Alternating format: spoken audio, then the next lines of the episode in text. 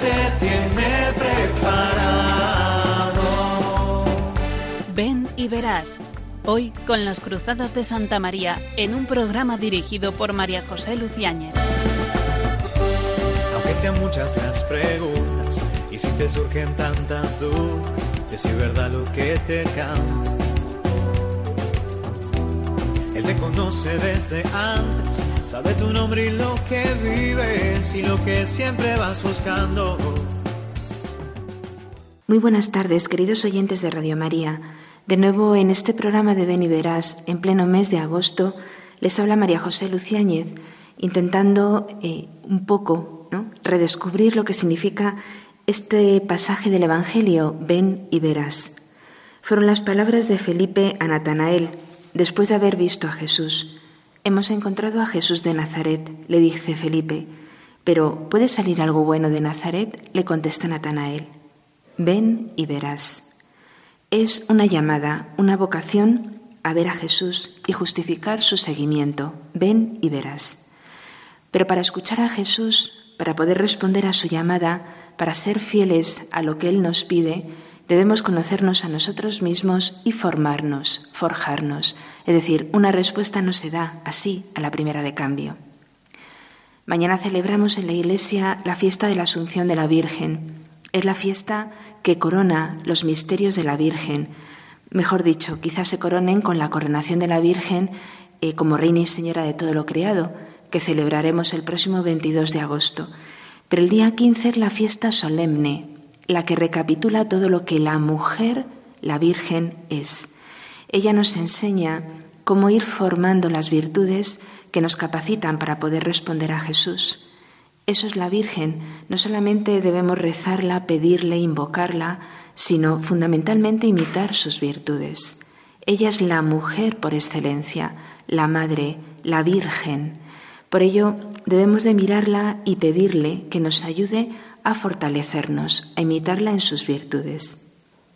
Dice el Papa Francisco en la Evangelii Gaudium, esa exhortación apostólica programática de lo que debe ser un misionero, un evangelizador, un cristiano de nuestros días. Dice, así como a todos nos gusta que se nos hable en nuestra lengua materna, así también en la fe nos gusta que, nos, que se nos hable en clave de cultura materna, en clave de dialecto materno, y el corazón de esta forma se dispone a escuchar mejor. Esta lengua es un tono que transmite ánimo, aliento, fuerza, impulso. La cultura materna, así es la mujer.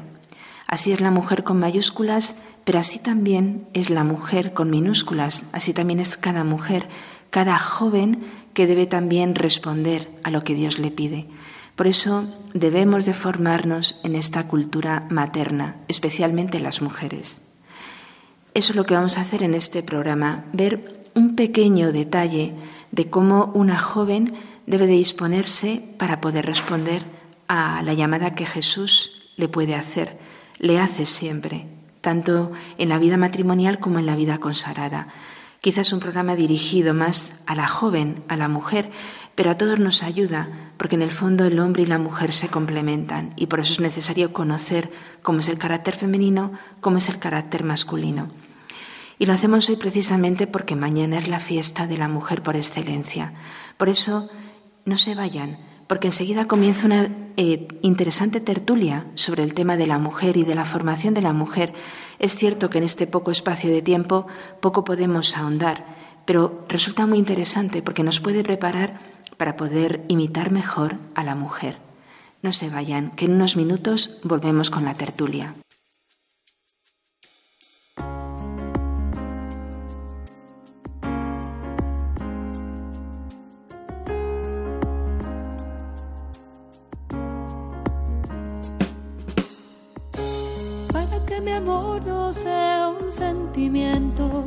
tan solo un deslumbramiento pasajero.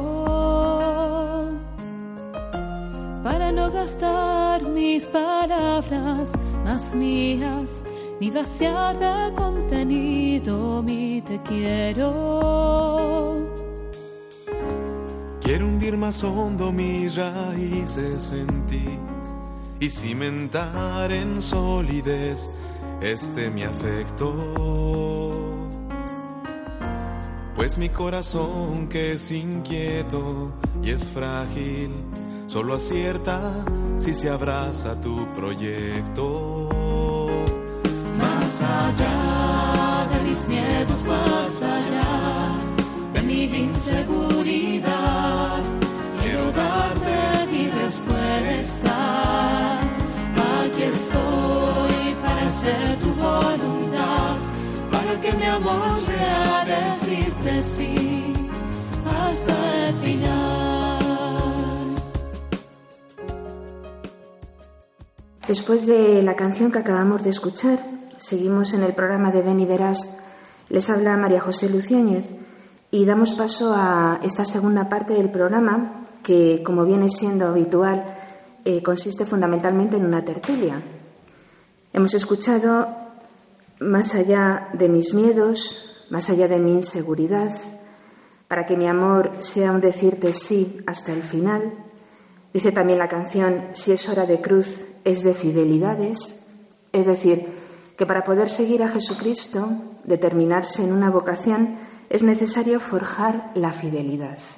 Es necesario conocerse, es necesario forjarse, mmm, formarse, ¿no? O forjarse, como decía un gran educador, el padre Tomás Morales. Forja de Hombres, es uno de sus eh, libros más leídos y más conocidos. Bueno, pues para forjar la fidelidad y en concreto la fidelidad de la mujer, puesto que, como se ha dicho en la introducción del programa, mañana es la fiesta de la Virgen y a la Virgen se le rinde culto especialmente eh, imitando sus virtudes, rezando también, pero sobre todo imitando sus virtudes. Pues se trata ahora de ser verdadera mujer. Tenemos en nuestra tertulia tres personas, tres mujeres, que mm, les une y se caracterizan porque todas ellas son forjadoras de la juventud femenina, cada una en un aspecto concreto. Tenemos a Sara Gallardo, Marian Martín y Pena Chivite. Buenas tardes. Muy buenas, buenas tardes. Bueno, lo primero, muchísimas gracias por estar hoy en el programa. Agradezco de verdad que en esta víspera de fiesta, de una fiesta grande, pues dediquéis un poco de vuestro tiempo a hablar sobre un tema muy importante que es la formación de la mujer. Sara, Sara Gallardo, dinos a todos nuestros oyentes quién eres. Pues bueno, buenas tardes y gracias por la invitación. Yo actualmente soy la directora del máster en bioética eh, que se coordina desde la Universidad eh, Católica de Ávila en conjunto con la Universidad San Pablo CEU de Madrid y también dirijo la Cátedra de Estudios sobre la Mujer y recientemente he ingresado en el nuevo círculo de discípulos mm, Joseph Ratzinger. Muy bien, muy bien, Sara. Sí, es una alegría y es una también son tareas desde la que pues deseamos hacer una enriquecer, digamos, nuestra cultura sobre el tema de la bioética, el tema de la mujer y el tema también de la teología de eh, el Papa Benedicto XVI, cuya riqueza eh, muchos eh, valoran, pero creo que mm, todavía hay mucho que desarrollar y que, y que dar a conocer. También a mi izquierda está Marian Martín. Marian, buenas tardes. Buenas tardes, gracias también por la invitación.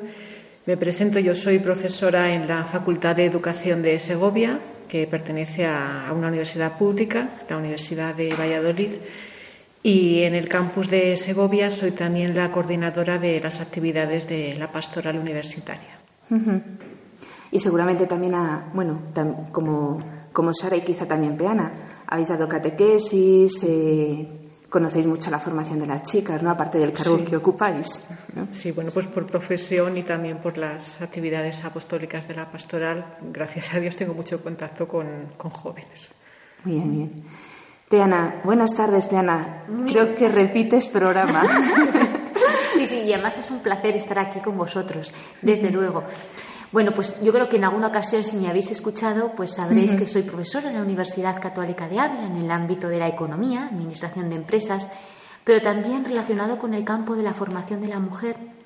Ahora mismo Soy responsable de una residencia femenina universitaria, la residencia Tellamar en Ávila. Y ahí es verdad que estamos muy en contacto con, pues, con un grupo de 20 chicas universitarias, la mayor parte de primero, algunas ya son de segundo, tercero, de carrera, cuarto, pero que sí, que se nota que, que agradecen, agradecen todo apoyo que pueda, se les pueda prestar. Bueno, pues como escuchan nuestros oyentes, claramente el programa va dirigido a la mujer. Pero bueno, la justificación es que eh, nos colocamos frente a la fiesta de mañana en la cual se nos, presenta, se nos presenta a la mujer por excelencia, ¿no? Modelo de mujer, modelo de madre, modelo de esposa, modelo de virgen, modelo de mujer consagrada. Eh, por todo ello, ¿no? Eh, estamos centrados en el tema femenino y claramente, como han podido escuchar, pues las personas que tenemos hoy en la tertulia nos, son autorizadas claramente en hablarnos de la formación de la mujer. Mm, dice algún autor que para ser toda una mujer y toda una buena cristiana necesitas sumergirte en un ambiente que te inyecte una formación humana y sobrenatural que haga estrangular tu egoísmo para entregarte a los demás. Y dice este autor que esto se consigue si se buscan espacios donde chicos y chicas tengan una formación diferenciada. Palabra clave, formación diferenciada. Eh, otro autor autora, Otilia Moshammer, laica, dedicada a la tarea de la formación de la juventud femenina, explica con sus propias palabras, si donde quiera que estén las muchachas son también invitados los muchachos, ellas no pueden imaginar la vida sin el hombre, son incapaces de formarse el suficiente sentido de la virginidad ni darse cuenta de una vida tan solo para Dios. Claramente es una afirmación dedicada especialmente a aquellas eh, mujeres ¿no? que son llamadas a la vida consagrada o que deben plantearse, ¿no? como tantos jóvenes en la actualidad, y así nos lo indica el Papa Francisco, discernir cuál es tu vocación. ¿no? Bueno, pues dice esta autora que, que es necesario que haya espacios diferenciados. Y yo lanzo la pregunta, ¿creéis realmente que esto es así? ¿Qué, qué opinión tenéis? ¿no? ¿Es bueno para el conocimiento personal, sobre todo de la chica, de la joven, Em, el tener espacios en, los que únicamente haya chicas? Bueno, Sara. pues eh, la pregunta es muy interesante y sobre todo hoy es una pregunta mm, que no está libre de, mm, confusionismos y de discusiones. Eh, porque vivimos en un mundo que ha relativizado hasta el punto de a veces no comprender ya la diferencia entre el varón y la mujer, considerar que estas diferencias son meramente culturales, están asociadas a mm, conductas mm, que son transmitidas eh, a través de una tradición y que podrían cambiar. Ese es el mensaje que, por ejemplo, transmite la ideología de género. Frente a esa visión del hombre y de la mujer, es necesario subrayar y, confirmar que la identidad femenina y la identidad masculina tienen una em, dimensión natural que se manifiesta también culturalmente. La cultura tiene una raíz natural. Entonces, ser varón y ser mujer son dos formas de ser y no solo dos formas de actuar, por decirlo de alguna manera. Eh, me gustaría aludir a lo que sobre este tema dice Edith Stein, que habla de la mujer, la esencia de la mujer, la vocación de la mujer, y ella mm, subraya algo muy, muy propio de la mujer que también puede tener el hombre, pero que necesita cultivar el varón, y es la eh, capacidad de ver el mundo desde dentro, Digamos que, eh, a diferencia del varón, la mujer tiene un mundo interior mucho más rico también, se suele decir más complejo, más difícil de entender, incluso para ella misma. Eh, pero esto es algo importante, tener en cuenta que el, mundo interior de la mujer hace que ella tenga unos ojos vueltos hacia sí misma, hacia adentro, y eso requiere que haya una sensibilidad especial para descubrir todo eso que mm, no se ve a simple vista, pero que es algo fundamental para entrar en el misterio de la mujer y en el misterio de la educación femenina. Que duda cabe que solo otra mujer puede entender, como decía Santa Teresa, esas cosillas propias de las mujeres y que son pues digamos que el manantial de su riqueza, pero también eh, el lugar de sus debilidades, de sus necesidades de maduración, etcétera. Muy interesante. Yo me gustaría dar eh, una perspectiva un poco desde las ciencias de la educación respecto a la educación diferenciada. Sí que hay estudios ya desde hace pues, eh, cerca de 10 años en, Estados Unidos que estudian el rendimiento académico de, las chicas cuando no hay chicos, cuando hay educación diferenciada y, demuestran estos estudios que las chicas eh, tienen mayor rendimiento académico cuando, cuando están solas. Yo como mujer y como mm, pues educadora de, chicas y habiendo visto a las chicas solas y habiendo visto a las chicas con chicos, pues no me sorprenden estos resultados de estos estudios de Estados Unidos. Efectivamente, mm, pues cuando hay chicos y chicas, las chicas se, se, distraen muchísimo, no potencian mm, sus, todas sus capacidades intelectuales y estoy de acuerdo con que una separación puede acabar beneficiando a la mujer. Claro, decir esto pues puede ser muy polémico porque una de las palabras claves hoy en las facultades de educación es la igualdad y la inclusividad y todos estos términos que no son malos de entrada, pero que se, se, han llevado a un extremo y que nos han hecho perder de vista ahora el punto de partida y la realidad es que somos diferentes, somos diferentes. Entonces, Igual mm, que, es discriminatorio tratar de manera desigual a dos personas iguales, también es discriminatorio tratar igual a dos personas que son diferentes y que necesitan un trato diferente. Y ese es el caso de las chicas y de los chicos. Si ya entramos en la dimensión de, discernir una vocación o en lo que es una educación más espiritual, clarísimamente es necesario una, una separación también en línea con lo que ha dicho Sara, para, potenciar lo que es específico de las chicas y lo que es específico de, los chicos. Entonces, aunque no esté de, moda o pueda parecer contradictorio con, planteamientos actuales de ciencias de la educación, la educación diferenciada puede tener muchísimas ventajas y no hay por qué tenerla miedo, ni, ni en su dimensión teórica, de ciencias de la educación y también su dimensión práctica, de ponerse a, practicarla en actividades, sobre todo en actividades de formación y en actividades de discernimiento. Bueno, Piana, tenemos la dimensión práctica, a la que aludía antes Marian. Entonces tú, en la práctica en una residencia femenina, que observas? Yo creo que el rendimiento académico es mejor en una residencia femenina, en la que solo hay chicas, que en las residencias a veces mixtas, ¿de acuerdo? Donde quizás pues hay más ruido. De hecho, a veces lo veo cuando en alguna ocasión en la residencia hay alguna conferencia, por ejemplo, y a esa conferencia se invitan pues estudiantes universitarios de todo tipo, ya se me revuelven las residentes. Ay, no sé qué hay. Bueno, madre mía, yo digo, pero bueno, que no son chicas de 15 años que estén en el pavo, son chicas de 18 años que parecen en el pavo, ¿no? Entonces, es verdad que se rompe el clima de estudio.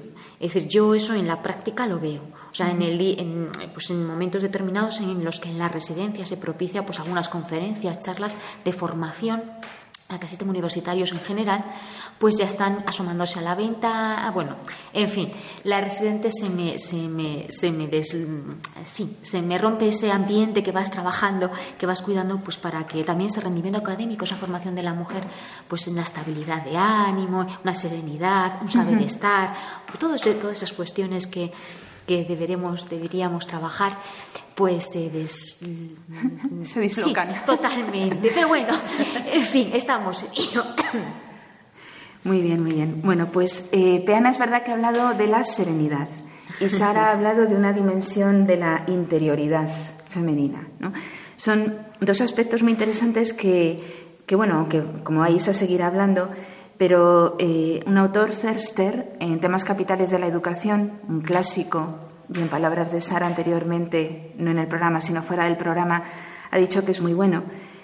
Pues Ferster dice que necesitamos con la mayor urgencia restaurar el ideal de vida propiamente femenino.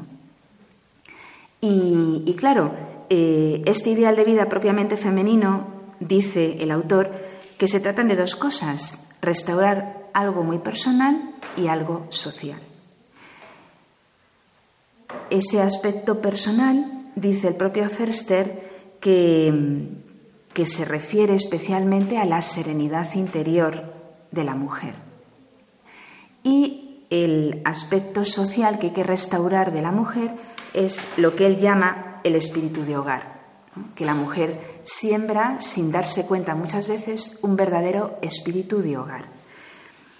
Él lo da como dos características propiamente femeninas que es urgente recuperar. Yo os planteo entonces qué pensáis sobre estos dos aspectos que dice Ferster, que son tan importantes para la formación de la mujer. ¿Cómo, cómo lo veis? ¿Cómo lo forjáis ¿no? en vuestra tarea educadora? Bueno, pues ya que hemos comentado, he comentado sobre la serenidad que se rompe en las residentes cuando, bueno, pues em, bien, la serenidad yo creo que es, eh, es algo, pero mm, para las residentes, también para mí, ¿eh? o sea, cualquier mujer tiene que saber trabajar la estabilidad de ánimo. Es decir, no dejarse llevar por las pasiones, o sea, un apasionamiento o una circunstancia concreta que te saca de lo habitual, ¿no? bueno, estados de ánimo. Tenemos cada 15 días para las residentes lo que llamamos reuniones de familia. En estas reuniones de familia lo que procuramos es dar charlas formativas y entre nosotras trabajar distintos aspectos. Y ciertamente la afectividad, la serenidad son temas recurrentes cada año que tratamos de trabajar para que ellas mismas aprendan a conocerse y controlar sus emociones. Porque es verdad que a nada que venga una araña, ¡ay! Yo no, Dios mío, una araña. En fin, la serenidad, ¿de acuerdo?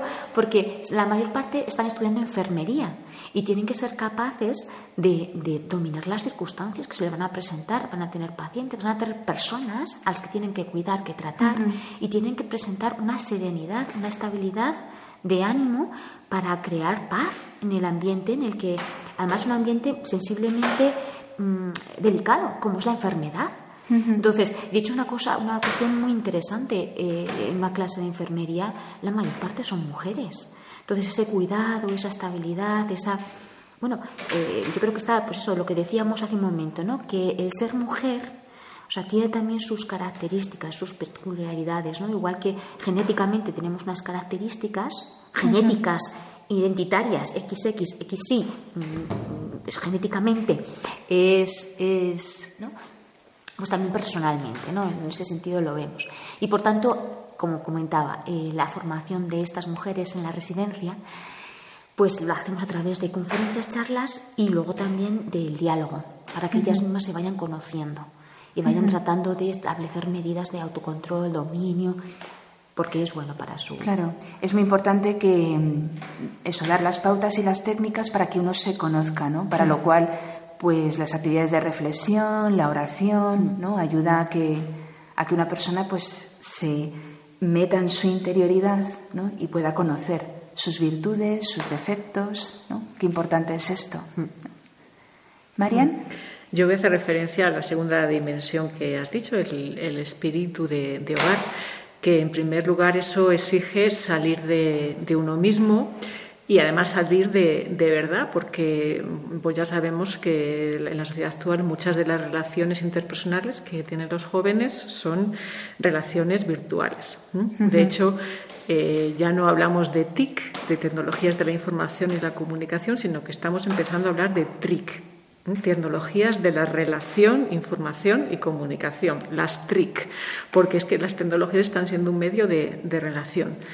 Entonces creo que es urgente hacer salir de, sí a, los chicos y a las chicas, pero para una convivencia real, en la que de verdad tengamos que interactuar cara a cara con, otras personas.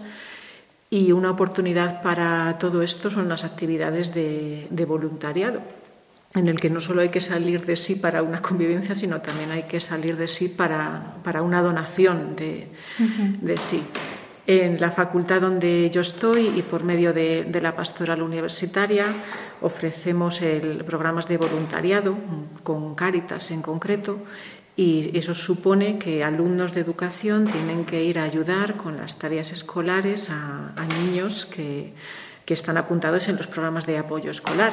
Y mi experiencia de todos estos años, siete años que llevamos en, esa colaboración, es que se hace un bien inmenso a, los universitarios, en concreto son todas chicas lo que tenemos en esos programas, porque tienen que, salir de sí, dar un tiempo y luego estar pendiente de, de qué necesita el otro y crear ahí un espíritu de, de acogida, de intentar ayudar a, los niños y ahí se están potenciando muchas cualidades femeninas y de, las futuras maestras en concreto.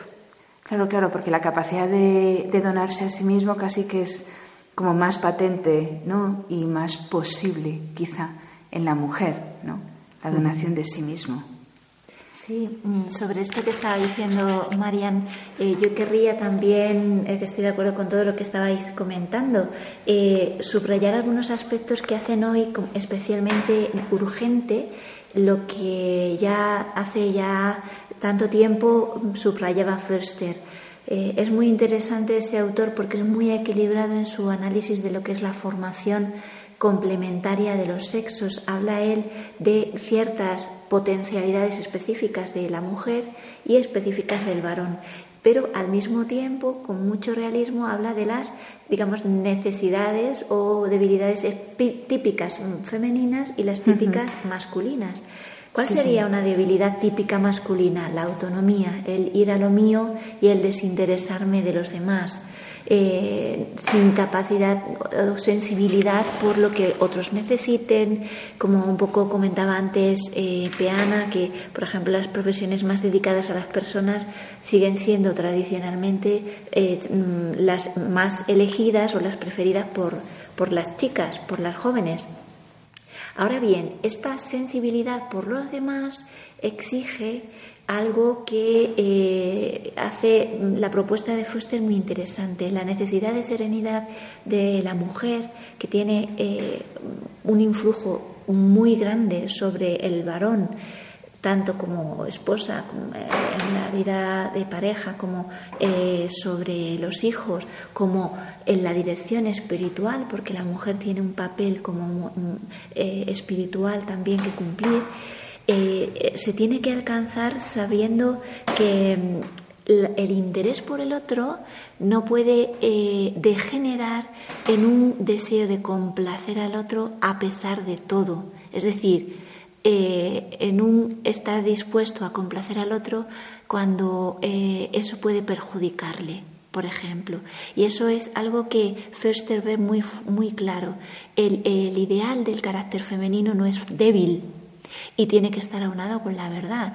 La mujer que quiere de verdad a la persona no la quiere al margen de lo que es bueno para la persona. Está dispuesto, por tanto, a, tiene que estar dispuesta, por tanto, a disgustar por el bien.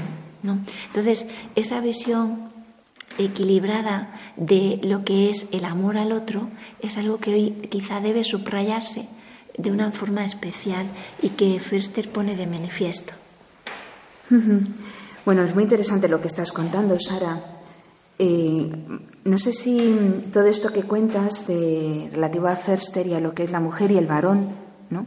que con sus debilidades y sus fortalezas, tanto uno como otro, eh, dado que estás en este grupo de discípulos de Ratzinger, si nos podrías comentar algo sobre lo que el Papa Benedicto dice acerca de la mujer o de lo femenino. Sí, por ejemplo, por supuesto, el Papa Benedicto en realidad, sin decirlo siempre de manera explícita, ya antes de, ser elegido Papa en sus, en sus obras, habla de una dimensión humana que él eh, subraya muchísimo en, distintos escritos suyos y que es el carácter receptivo de la persona. Eh, para mí es un rasgo típicamente eh, mm, realizado en la, mujer. La mujer expresa de una manera mucho más clara que el varón la dimensión receptiva de la persona. La mujer que eh, acoge el amor, la mujer que acoge la vida, la mujer que hasta biológicamente expresa esa capacidad de acogida el cuerpo femenino. Es un cuerpo abierto a la acogida.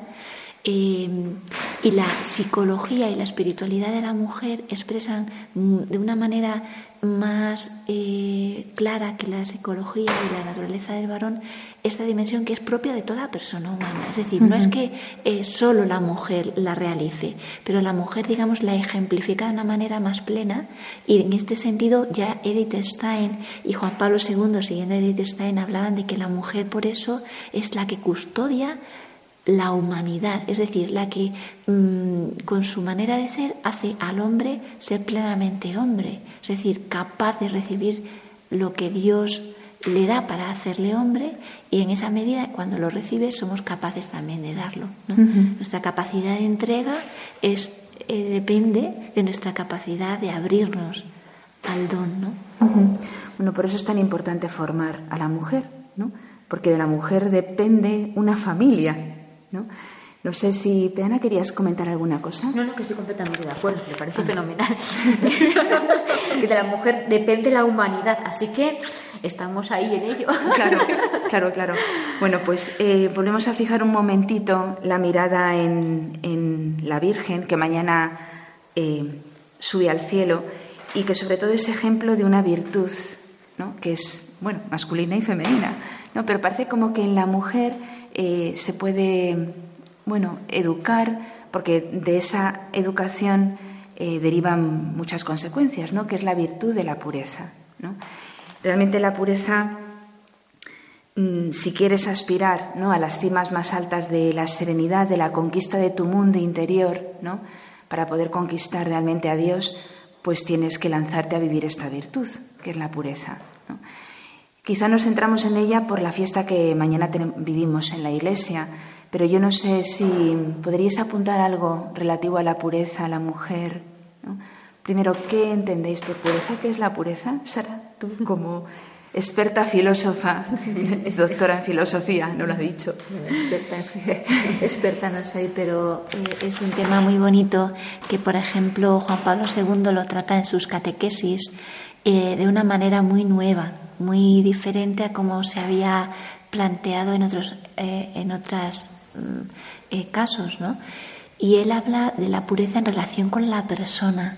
Es una forma de mirar transparentemente al otro. La pureza tiene que ver con la capacidad de entrar en relación personal con el otro. Y está ligado directamente a la capacidad también de amar. Por eso la pureza preserva en el hombre la capacidad de donación, mientras que la impureza incapacita al hombre para ver en el otro a una persona, porque hay una reducción del otro a objeto. Y entonces eh, transforma lo que es una relación interpersonal en una relación eh, guiada por el dominio, ¿no? por el egoísmo. Entonces, la pureza es una condición, eh, digamos, de acceso a, la, a, los demás, ¿no? de tal forma que se puedan ver a la persona sin reducirla, sin reducirla. Toda forma de egoísmo es una forma de, de, eh, formación de, la, de, la, persona del otro, de reducción, de, no descubrir su valor. Entonces, la pureza lejos de ser una virtud que se tiene que, que se asocia únicamente a lo, sexual o a, la, a, lo corporal, tiene que ver con toda la persona. Y, esa dimensión que, tiene, que abarca a toda la persona es algo que, mm, que es una, una riqueza del magisterio de Juan Pablo II ¿no? sobre, sobre el ser humano. Bueno, esto es un poco. yo creo que la visión filosófica. Casi, casi, que con la simple definición, ¿no? Con estas pocas palabras, yo creo que todos nuestros oyentes, nosotras mismas, nos hacemos un poco a la idea de lo que, bueno, quizá miremos con un poco de tristeza el mundo que nos rodea, sobre todo en verano, ¿no? En el cual, pues justamente la pureza no es una virtud que podamos apreciar que se vive, ¿no? Eh, hay muchas dificultades claramente en el mundo que nos rodea y, bueno, mm, es también una virtud que hay que educar, ¿no? Eh, afecta a todo. Es verdad que, bueno, con la definición que nos has dado, Sara, nos, nos has dejado eh, ya, creo que, tranquilas con la, con la, con la trascendencia que tiene educar en la pureza, ¿no? Claro, afecta a la forma de vestir, a la forma de mirar, a la forma de tratar a los demás, ¿no? a saber comportarse, estar en público. Es decir, afecta efectivamente a toda la dimensión de la persona. ¿no? Pero claro, es un punto que hay que empezar a educar. yo, creo que nos tenemos que empezar a creer que es precisamente que es educable, porque claro, em, estamos donde estamos porque se ha deseducado o se ha quitado importancia y, se ha perdido el, pudor. Yo sí que recuerdo haber tenido pues, conversaciones en, eh, en concreto sobre la forma en que visten o se desvisten las alumnas y algunos decir que aquello ya estaba todo perdido y yo tener que defender, no, es que es educable, pero tú de verdad crees que es educable, es educable, claro. Y lo primero que hay que hacer es tener la valentía de decirlo con, por supuesto, la debida delicadeza y en el debido momento, de que pues, no se puede llevar cierta ropa, por ejemplo, a una ceremonia académica de, una graduación. Y, mi experiencia al, hablar de estos temas con, con universitarias es que ellas sí que se dan cuenta de que a veces no es correcto vestir de esa manera. Lo único que para atreverse a romper con todo eso necesitan precisamente la valentía de un educador que les reafirme que eso no es correcto. Entonces, eh, ¿qué estamos haciendo los que vamos por delante y, las, sobre todo las que vamos por delante? Vamos, yo puedo contar con, conversaciones de explicar por ejemplo, que no procede. ¿eh? Sara ha dicho la base filosófica y todo muy sublime. Yo voy a bajar al día a día. Bueno, pues no es conveniente acercarse a comulgar o ir a la misa pues con, una camiseta de, de tirantes y explicarlo y en la chica ver la reacción de, mm, pues yo no lo sabía, yo no lo sabía, o sea, sin ninguna eh, mala intención se está haciendo mm, porque no saben que eso pues no es lo, más adecuado. Por lo tanto, me, reafirmo en lo que empecé, es educable, tenemos que tener la valentía y creo que eh, estamos haciendo un gran favor a, la mujer de esa manera, porque, como ha dicho Sara en la definición, hay ciertas formas de vestir que están reduciendo a, objeto y están reduciendo la sexualidad a, objeto de consumo y eso es porque no nos atrevemos a defender la belleza de la pureza, la belleza del pudor. Y la belleza de la mujer cuando la mujer es mujer.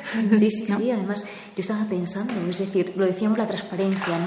O sea, cuando una persona te mira a los ojos, o sea, lo, clave es mirar a los ojos y muchas veces te entretienes mirando todo menos los ojos.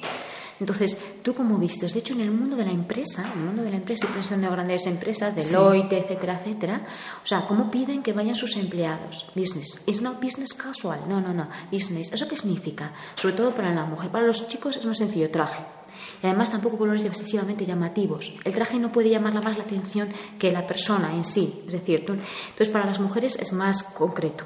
Nada de mm, cosas cortas, ni, ni faldas, ni transparencias, ni escotes, ni ta, ni ni, ni, ni, ni, ni. Es decir, ni, ropa excesivamente ajustada. Entonces, eso está en el business, o sea, es un forma, una forma de vestir en el mundo de la empresa. ¿Por qué? Porque te eh, relacionas con clientes y en esa relación con los clientes no puede llamar más eh, la atención que, es lo que es el, trato, empresarial, etcétera, etcétera. ¿no? Entonces, es verdad que a veces se nos olvida, decíamos, ¿no? Querer agradar, querer quedar bien, y la mujer a veces se le confunde, yo creo. A ella se le confunde que ella vale por, por, o sea, que hay que mirar más allá que lo físico, es decir, que es su espíritu, su alma, bueno, eh, ese componente de tú cuando, ¿qué quieres? ¿Qué prefieres que te miren? Cuando vas a la calle, ¿qué prefieres que te miren? ¿Los ojos o que te miren a otra parte del cuerpo? Pues en función, no lo sé, yo no sé hasta qué punto a las chicas se les confunde, ¿no? Y se les dice, no, pues si tienes, luce, no sé, lucís, no sé, para qué como objeto como objeto, no sé. Sí, quizás lo que decía María me parece que es muy importante, la esperanza en que se puede educar y a mí me parece em, que mm, el principio o como la base de, esta educación tiene que ser transmitir a las personas eh, la experiencia del ser valoradas por lo que son. Es decir, cuando una, una persona puede sentir em, pudor cuando tiene sensibilidad por algo valioso que debe proteger. Pero una chica que no se siente valorada por ella misma puede sentir eh, incluso mm, ese impudor como una consecuencia de desprecio. Es decir, no tiene nada que proteger, no tiene nada valioso que salvaguardar de la mirada de alguien que la cosifica. Entonces, al final, la raíz de todo, la raíz del impudor actual, yo creo que es eh, la experiencia de sentirse amado por lo que se es. Y eso es, algo que es natural, el pudor es algo natural. Yo he tenido la experiencia de ir a unas mm, piscinas públicas y las madres estar eh, mm, cambiándose a la vista de todo el mundo en los probadores y las hijas irse a los probadores a ponerse su bañador o a ponerse su ropa. Y oír, oía el comentario de las madres de, mira estas, más que nosotras. Es decir, no había sido educada en el pudor. Hay una percepción natural del valor que tiene la persona y eso tiene que cultivarse, claro, tiene que promoverse, pero que tiene que ver con el modo de tratarnos unos a otros, a mí me parece. Bueno, muy interesante. La verdad es que el tema daría para muchísimo más ¿no? Eh, que esta corta tertulia que tenemos que tener, ¿no? Pero es muy interesante esto último que has dicho, ¿no? La experiencia de que cada uno eh, es valioso en sí mismo, ¿no? y eso es lo que hay que educar. Claro, a partir de ahí ya viene eh, todo lo demás, ¿no? pero es el valor infinito que cada uno tenemos. Esa, esa, idea es fundamental y eso es lo que creo que es el punto de partida ¿no? de la educación. Bueno, pues eh, tenemos que ir terminando la tertulia. No sé si queréis apuntar alguna cosa o, o bueno, o quizá con esta última reflexión de Sara quizá eh, podemos dar por concluida la tertulia que nos prepara claramente para la esperanza, la esperanza de que esta sociedad puede cambiar, de que la mujer puede volver a estar en su sitio y que tenemos una tarea impresionante por delante, aparte de apasionante. Así es. Bueno, pues Muchísimas gracias de nuevo ¿no? por haber estado aquí en este programa y bueno, estoy casi segura de que alguna, vez, alguna vez más volveréis. muchas gracias. muchas gracias. Bueno, muchas gracias.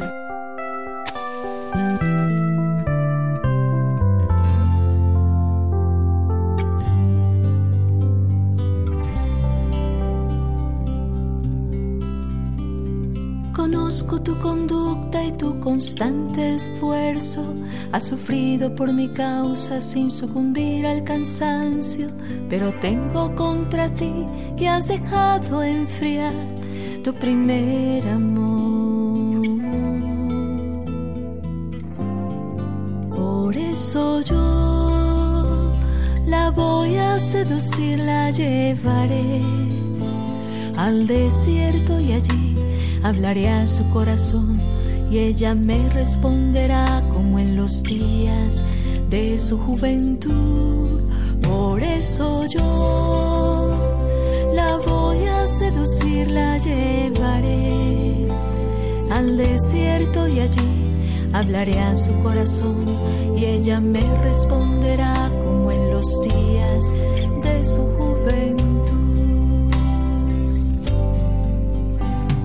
Se te llamará, jamás abandonada ni a tu tierra se dirá, llamas la desolada, pues tu Dios se complacerá en ti.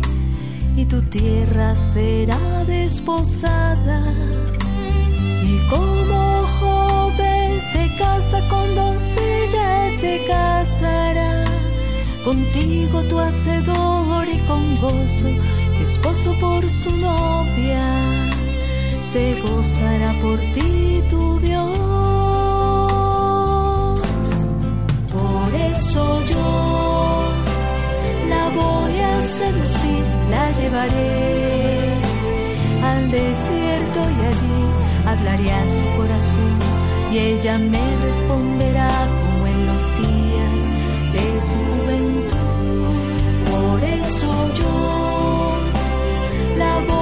seducir, la llevaré al desierto y allí hablaré a su corazón y ella me responderá como en los días de su juventud.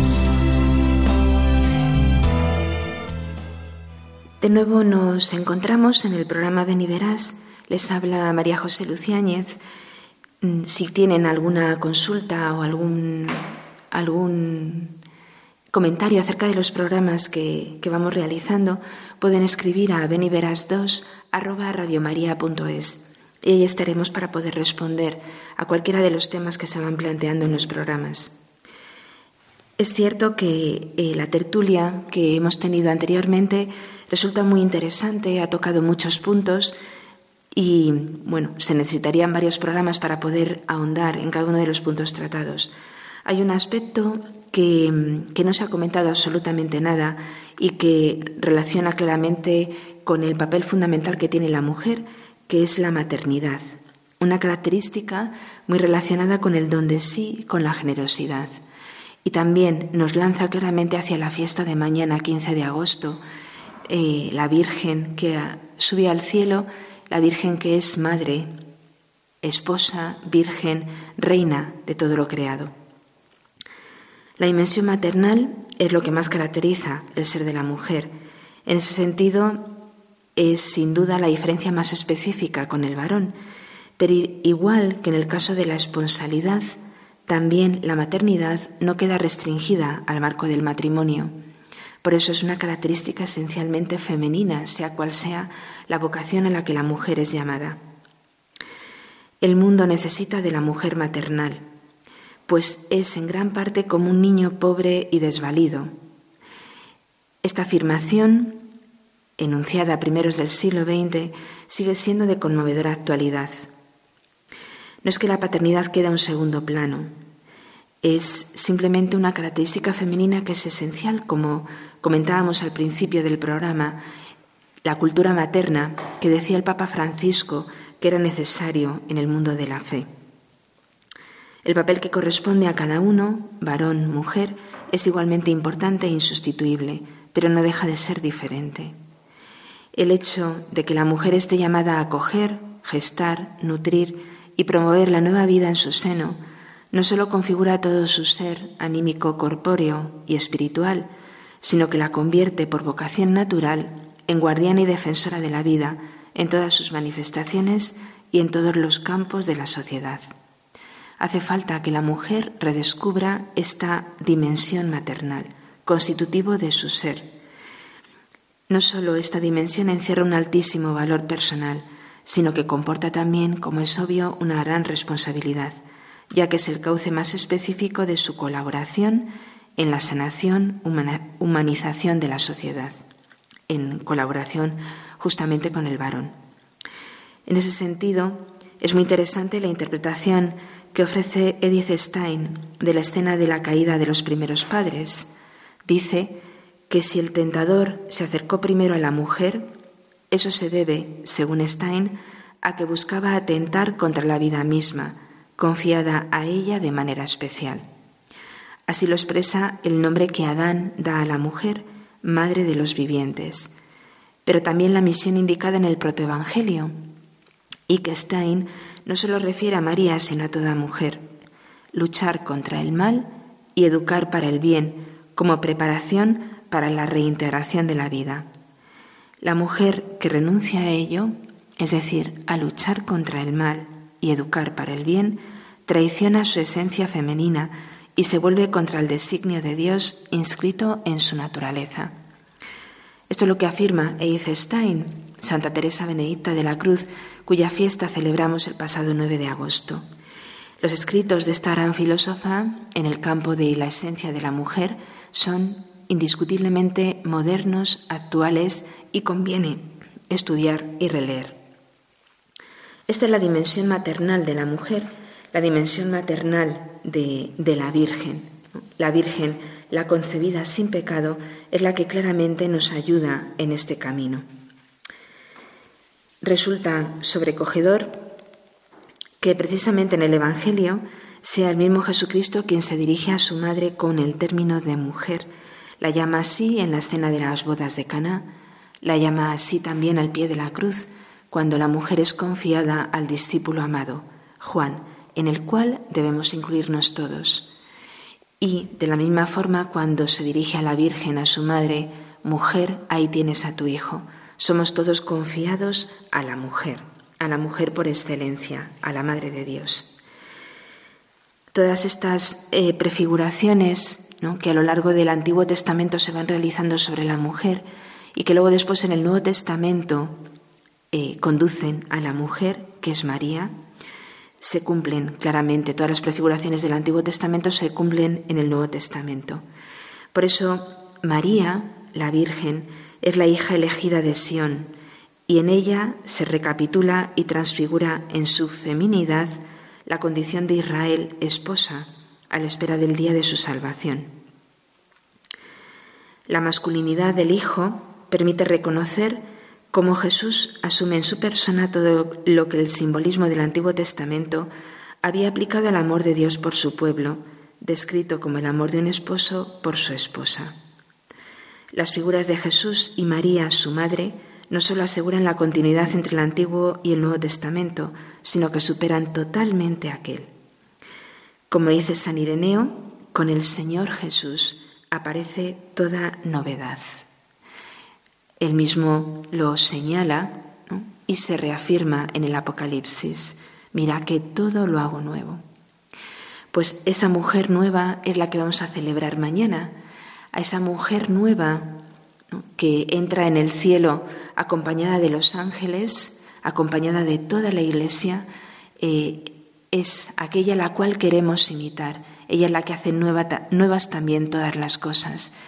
Ella es la que hace nueva a la mujer. Por eso vamos a pedirle mañana en su fiesta que a todos nos alcance esta novedad del Evangelio y vamos a pedirle también que nos alcance la fuerza para poder imitarla a todos los cristianos, pero especialmente a las mujeres, porque la, fuerza de la mujer nueva en cada mujer puede claramente transformar el mundo. A ella se lo pedimos.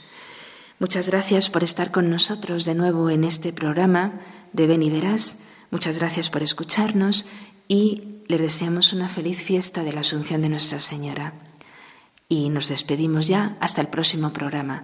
Feliz fin del verano o, para alguno, puede ser feliz comienzo de las vacaciones, porque ahora mismo cada uno tiene las vacaciones quizá de forma diferente. Pero para todos, muy feliz fiesta de la Asunción, muy feliz mes de agosto y feliz nuevo curso para aquellos que lo empiecen hasta el próximo programa. Muy buenas tardes.